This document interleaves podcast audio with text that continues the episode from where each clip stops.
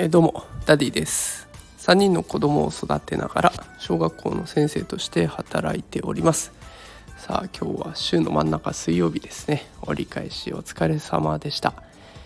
えー、さて今日はですね自分のやりたいことを見つける方法ということで紹介していきたいなと思っております。えーと、とこれを配信しようと思うに至った背景なんですけれども昨日ねふと考え事をしていて子供のこと自分の子供のことってよく考えているんだけれども自分のことはよく考えてないなっていうことをふと思いまして自分の今やりたいことって何なのかなっていうのがよく分からなくなってきてしまっているなというふうに感じました。きっとあの保護者の皆さんっていうのは同じような悩みお持ちだと思いました。きっとお子さんのことにつきっきりで自分のことよりもお子さんのことを優先して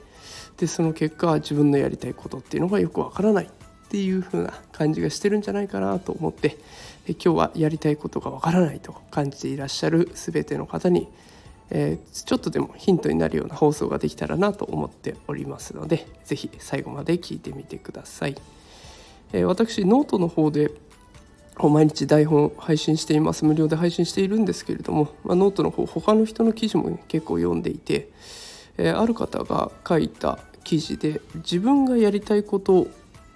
が見つけられない人におすすめしたい2つの裏技っていうものがあったのでまそれを参考にさせてもらいました。でその方が書いていた裏技っていうのが2つありましてえ1つ目が小さい頃の自分に聞く。2つ目が嫉妬したものから分かるよと。いうこの2つのポイントを挙げてくださっていました。1個目小さい頃の自分に聞くっていうところなんですけど皆さんが小さい頃自分が小さかった頃に楽しんでいたものっていうのは何なのかなっていうのを思い出す。でそうするとその時の体験が今でも活かせるかもしれないと。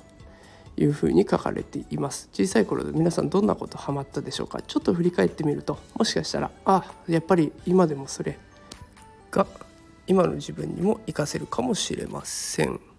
で続いて内容の2つ目としてはえー、自分が嫉妬したものから分かるっていうものがあります。これ例えば最近大谷選手が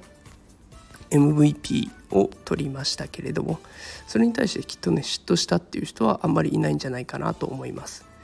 でも身近な人が何とかの賞を取ったとか最近こういうの始めたよってインスタとかツイッターとかで聞くとちょっと嫉妬するっていうものがあるんじゃないでしょうかでその嫉妬するっていうものはまさに自分がそれを求めている証にもなってきますのでそういった嫉妬したものから分かってくるものが出てくるよというような方法が紹介されていました。でこれを踏まえて自分のことを考えてみた時にあ自分ってこう真っ先に思い浮かんだものはゲームだったんですね。でもそれと同時にこの年でゲームかっていうゲームなんてしたらちょっとどう思われるんだろうなっていう気持ちも生まれてきました。でもきっとねこういう感情この年でとかもう他の人はとか、えー、そういった感情が自分を押し殺してきたんだろうなっていうことも気づかせてもらいましたこう自分のやりたいことを考えた時に人の目を気にしないっていうことも重要な要素になってきそうです、えー、ということで今日は自分のやりたいことを見つける方法ということで、えー、紹介をしてきました。ポイントが大きく分けて3つありますね。まずは子どもの頃の自分に聞くこと。そして嫉妬するものから見つけていく、えー、そして最後に人の目を気にしない、この3つをぜひ大切にしてほしいなと思います、えー、ぜひ皆さんの人生がより幸せになるようなことを祈って、えー、今日は配信をさせていただきました。少しでもヒントになれば嬉しいです。えー、それではこういった育児とかね教育とかいろんなことに関わる内容をこれからも配信していきますのでスタンド FM、Twitter、ノートぜひ見てみてください、えー、またレターも募集中ですので担任の先生には聞けないあんなことこんなこと気軽に聞いてみてください。全力で勉強してお答えします。さあそれでは今日はこの辺で失礼します。